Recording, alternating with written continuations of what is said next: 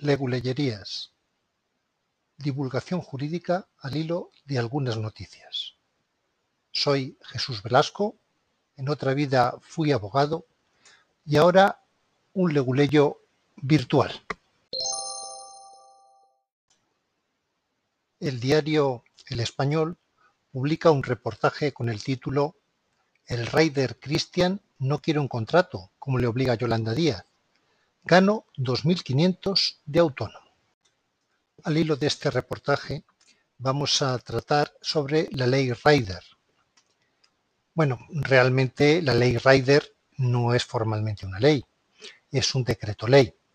Y este tema, el de los decretos leyes, también está siendo noticia merced a una reciente sentencia del Tribunal Constitucional. Sin embargo, como es un tema que merece una leguleyería propia, lo dejaremos por otra ocasión.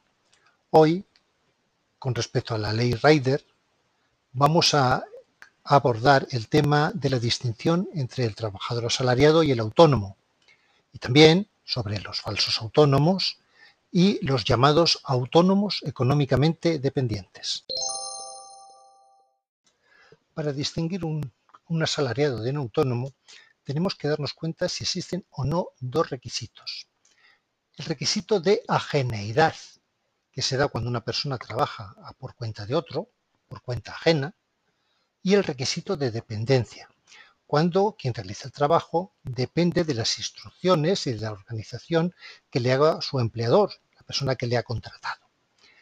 Si se dan estas dos circunstancias, la ley establece la presunción de que hay una relación laboral y, por tanto, un contrato de trabajo.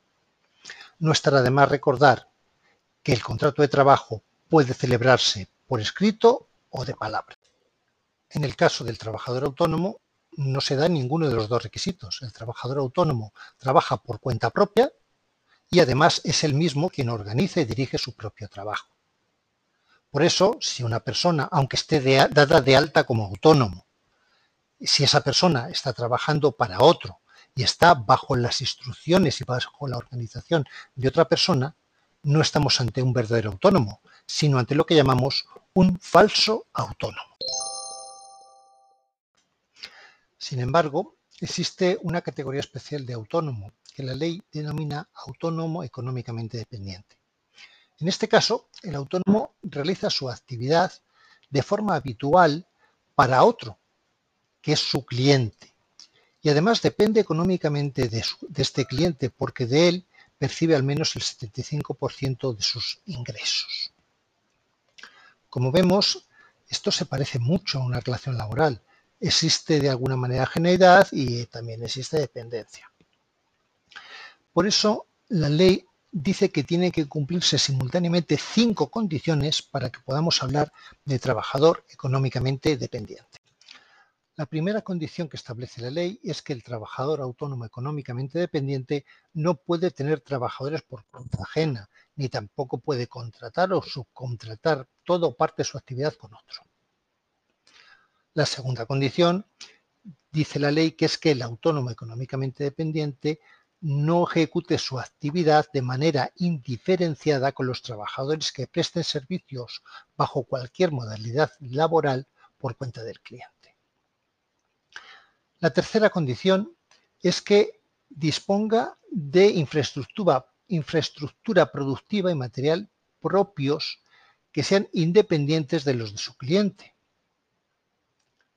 La cuarta condición es que el autónomo económicamente dependiente desarrolle su actividad con criterios organizativos propios. Y la quinta y última condición es que realice su actividad asumiendo el riesgo y ventura que la misma entraña.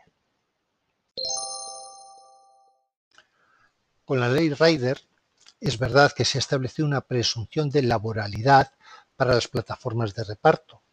Sin embargo, seguramente haya riders que reúnan las cinco condiciones legales que he mencionado anteriormente y por tanto puedan ser considerados trabajadores autónomos económicamente dependientes.